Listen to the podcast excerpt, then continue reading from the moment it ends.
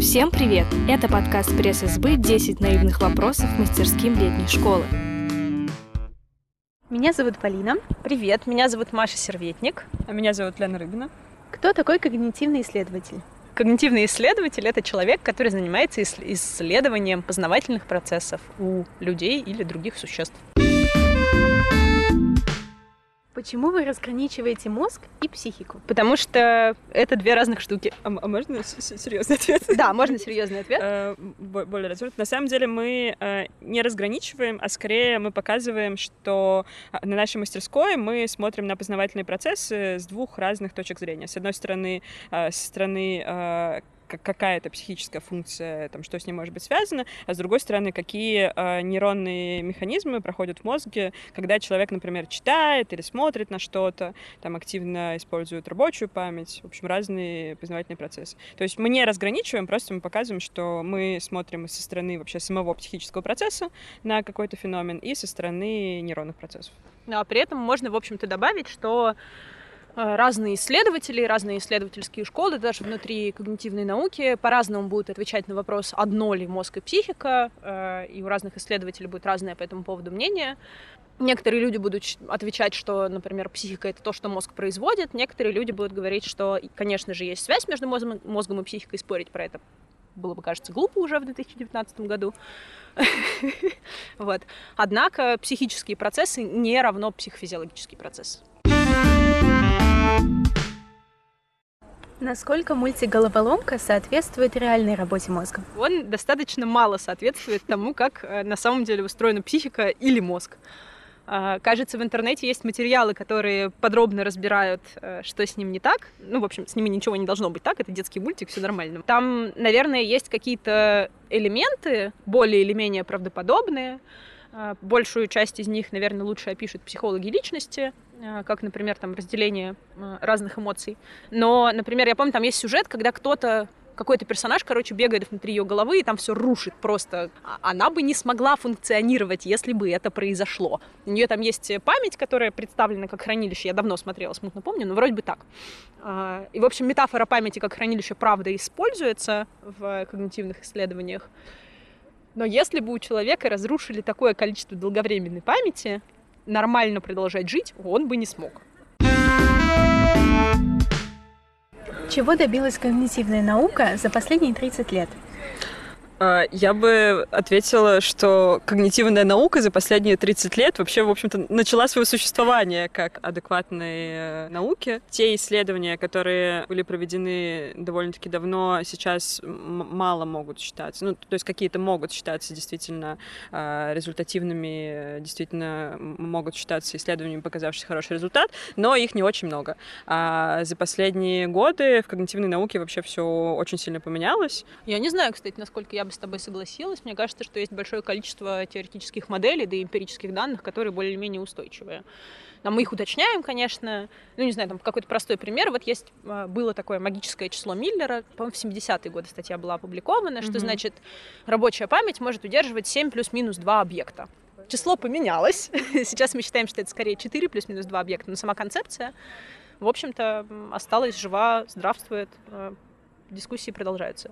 Но отвечая на вопрос, если в очень общих терминах, мы вообще-то достаточно много поняли за последние 30 лет. Э, во-первых, мы очень сильно продвинулись в использовании психофизиологических методов, а еще мы очень много поняли о том, как именно работает наше внимание, о том, что, на что мы обращаем внимание, а на что нет, почему, о том, как устроено наше восприятие, в том числе зрительное, потому что оно у нас кажется основное, о том, как э, интегрируется стимулы разных модальностей, например, там зрительные, слуховые, тактильные и так далее, и о том, а, как влияет, э, например, знакомость стимула на взаимоотношения с ним, о том, как работает память э, рабочая и долговременная. Про рабочую память мы очень много всего интересного поняли. Вот. Так что много классных штук произошло, кажется. Как когнитивные исследования помогают лечить психические заболевания?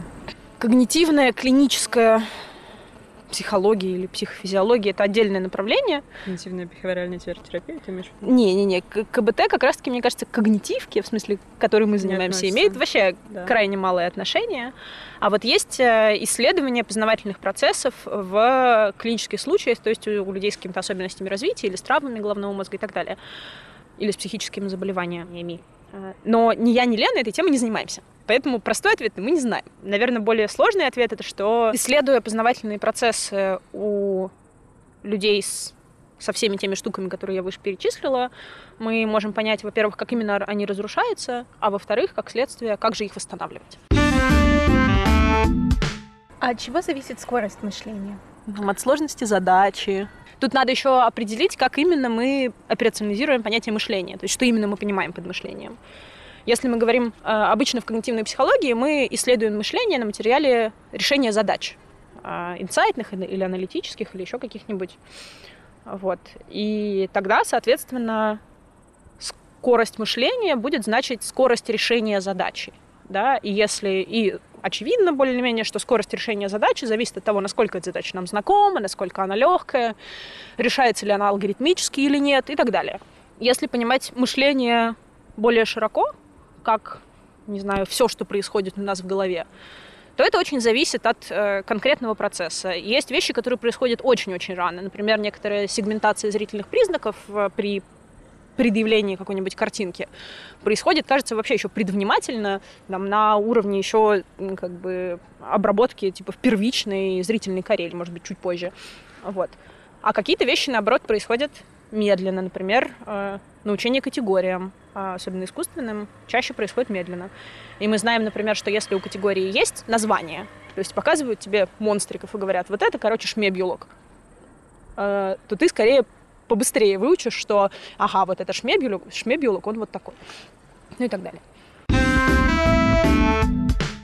Может ли животное быть умнее человека? В чем они умнее нас? Мне кажется, тут тоже надо как-то операционализировать понятие, что значит э, умный человек, животное. Как мы считаем, что тот или иной субъект э, является умным.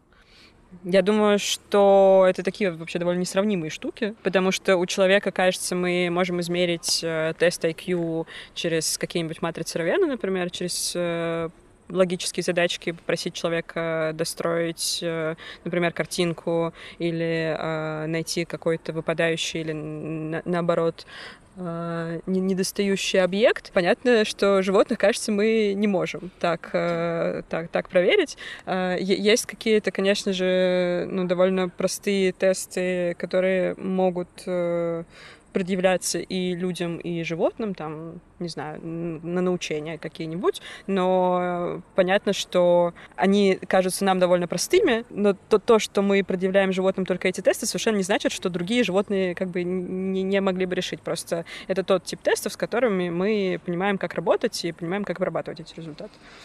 Исследование интеллекта животных — это сложная тема а, во многом, потому что мы благодаря каким-то собственным феноменологическим переживаниям, то есть тому, что мы, в общем, представляем себе, что такое быть человеком, а, распространяем это на других людей и можем это использовать, например, при, при планировании исследований. А, но, например, у людей, э, как я уже упоминала, а, главная модальность э, доминирующая — это зрительная. Это далеко не так у многих других животных. Например, насколько я помню, тут я могу ошибаться, но у собак э, гораздо более сильное восприятие запахов. А мы предъявляем обычно тесты все-таки чаще всего зрительные. Вот. И это некоторая большая проблема, которую еще предстоит решить. Но я, например, э, точно помню, что есть эксперименты Скиннера, в которых он показывает, что голуби умеют категоризировать. Причем они э, учатся не только простым категориям э, перцептивным, да, когда объекты относятся к, к одной категории, если они выглядят одинаково, но и концептуальным категориям, э, таким как, не знаю, множество или не помню, что он там еще использовал, пространственные отношения и так далее. А, но есть, кстати, прикольный тест, э, не знаю, можно ли назвать, что это тест, это тестом интеллекта у животных, поэтому я никак его называть не буду, э, но это тест, в котором проверяется, понимает ли животное, что в зеркале это именно оно, а не другое животное. Э, там базовая технология заключается в том, что животному сначала показывают зеркало, дают с ним ознакомиться, тролливали, исследовать, а потом наносят ему пятно э, куда-нибудь на видимое Мгм. место и снова дают ему ознакомиться с зеркалом и собой в зеркале. Если животное начинает трогать это пятно на себе, увидев его в отражении, э, то это значит, что оно, видимо, понимает, что, значит, в зеркале вот кажется та же самая обезьянка, что и я. В смысле, что это и есть я в зеркале. Да, но это уже не, не про интеллект, Да. не, не про ум, а скорее про познавание а, себя как а, личности. Тот, тот же самый тест, а, кстати, дается детям для того, чтобы выяснить, в каком возрасте формируется, у ребенка формируется такое понятие, как со- собственная личность. Точно так же с пятнами, просто на маленьких детях. Мгм. Без какой части мозга человек может жить?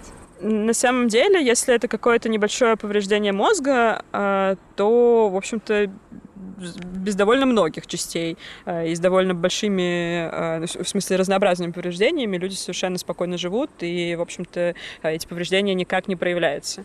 Это происходит за счет такого феномена, как нейропластичность, то есть когда у нас э, по каким-то причинам отсутствует э, часть э, коры головного мозга или еще каких-то структур, соседние э, нейроны, которые располагаются рядом с поврежденным участком, потихонечку начинают на себя перенимать роль тех отсутствующих участков мозга и таким образом компенсируют э, те функции, которые э, были заложены изначально, сформированы вот в тех именно отсутствующих структурах. Но, конечно, так происходит не со всеми, потому что есть какие-то более эволюционно древние отделы мозга, а, там спинной мозг, например, а, мост — это те эволюционно самые первые э, фрагменты мозга, вообще, которые с- с- самые ранние э, формируются. И с вот такими повреждениями я бы, наверное, не была уверена, что там люди или животные э, способны выжива- вы- выживать, потому что какие-то серьезные повреждения в этих участках, в принципе, вообще блокируют э, ну, как бы на- наши вегетативные функции, вообще способности нас функ- функционировать как э, там люди или животные, дышать, двигаться, э, такие совсем совсем базовые вещи. Да, при этом э, у нас есть э, интересные свидетельства, единичные, о том, как люди живут и функционируют без вообще большей части коры головного мозга, например. Есть известная статья про blue-collar worker, есть white-collar worker, это офисный работник, а blue-collar worker — это работник, который выполняет какую-то ручную работу. И, собственно, это э, чувак, у которого там есть его ФМРТ, оно достаточно страшненько выглядит, потому что у него удивительной части мозга нет, э, при этом он вполне себе функционирует, э, работу свою работает и э, живет. Вот. Э, Поэтому мозг вообще, блин, мне кажется, такая сложно предсказуемая штука, что Мгм. иногда эта маленькая травма может привести к очень длительным и, возможно, необратимым последствиям, а иногда отсутствие, блин, коры больших полушарий, которая очень-очень важна, если что. С ним можно жить. Маша уже упомянула одно исследование, наверное, самое известное исследование про повреждение мозга. Это про э, кейс Фи- Финиуса Гейджа, довольно из- известный случай, когда э, парню, который участвовал в строительстве железной дороги, прилетел в голову лом и снес ему, в общем-то, довольно большую часть э, мозга, причем там, по-моему, не только коры, но, но- Он но еще проткнул ему каких-то структур. голову насквозь. Да, Фотки да. есть в интернете, погуглите. Да, есть даже музей, в котором хранится его череп. То есть это настолько был выдающийся э, случай, э, удивительный, который радостно исследовали ученые, потому что ура, ура, чувак без какой-то большой части мозга, э, его активно исследовали. Ну и в целом нормально он вполне себе жил. Но у него были, конечно же, там расстройства, по-моему, он страдал, у него были проблемы с личностью, как Мгм, раз с- да, с- с- с осознаванием себя, но в смысле, что он как бы жил. И говорят, что он после этого выступал с этим ломом в цирке. Вот. Но он там, там есть какая-то байка, я не знаю, правда это или нет, что он типа вып... э, запил, ушел от жены и типа с бродячим цирком жил. Вот, собственно, вот так выглядит его череп. Влияет ли структура мозга на характер человека? Тут тоже э, надо понять, что такое характер человека и, и- из, из чего он э, сформировывается, как он определяется. Как мы уже поговорили, есть огромная связь между мозговыми процессами, психофизиологическими процессами и процессами психическими, то вообще как мы воспринимаем окружающий мир, как мы воспринимаем себя. А, И то, как сформирован э, ваш мозг, в какой-то мере действительно влияет на, в общем-то, вообще все, что с вами происходит, на то, как, как вы себя ведете, на то, как вы воспринимаете поведение окружающих.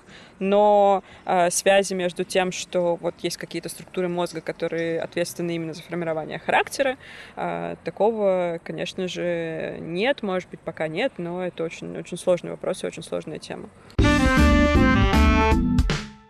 Есть ли у человека душа? Это ответ, который лежит за гранью науки. Ну, то есть, в общем, мы тут ни при чем. Ну, тут, тут тоже, наверное, наш любимый ответ. Определите понятие душа. Да. Скажем так. Есть ли у человека бессмертное что-нибудь? Да я понятия не имею. Вот. Э, ну, правда. В общем, это вопрос на самом деле философский, который связан с э, вашими верованиями, и ответ на который в рамках научного познания дать невозможно. Да, в общем, не очень-то и нужно. Правда ли, что нервные клетки не восстанавливаются? Неправда. Нет, неправда. Это достаточно, кстати, это классная штука, мы узнали ее достаточно недавно, но нет, э, нервные клетки восстанавливаются, это происходит, правда, медленно, не во всех частях мозга, но процесс такой есть. Ну, опять же, мы уже поговорили немного про нейропластичность, то есть есть такой э, феномен, который, если у вас там отперли какие-то нейрончики, э, ничего страшного, есть куча соседних э, клеточек мозга, которые, в общем-то, совершенно спокойно перенимают на себя функции своих друзей, и, в общем, все, все хорошо. А иногда не перенимают. Ну да.